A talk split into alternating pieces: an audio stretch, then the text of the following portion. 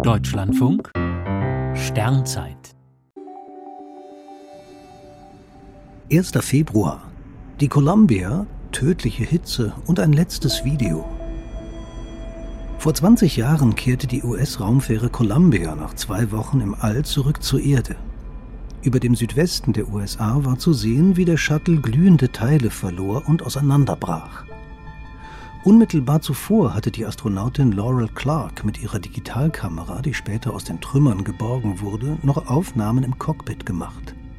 Das einige Minuten lange Video zeigt die Menschen an Bord geradezu unbeschwert. Die Besatzung scherzt über die wieder zu spürende Schwerkraft und staunt über die Gluthitze vor den Fenstern. Das sei wie im Hochofen, meint Kommandant Rick Husband, und man wolle jetzt definitiv nicht draußen sein. Die Rückkehr eines Raumschiffs ist immer riskant. In nicht einmal einer halben Stunde muss es von etwa 30.000 Kilometern pro Stunde auf Null abbremsen. Dies geschieht fast ausschließlich durch Reibung an den Teilchen unserer Atmosphäre. Dabei heizt sich die Luft um das Raumschiff herum auf mehr als 1500 Grad Celsius auf.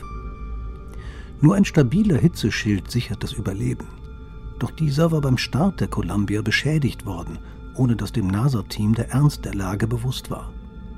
Vier Minuten nach dem Ende des Videos von Laurel Clark drang das glühend heiße Gas durch einen Riss an einer Flügelkante ins Innere der Raumfähre ein. Es zerstörte die Columbia wie ein Schneidbrenner. Die sieben Menschen an Bord hatten keine Chance. Laurel Clark, Kalpana Chawla, Rick Husband, William McCool, David Brown, Michael Anderson und Ilan Ramon kamen ums Leben.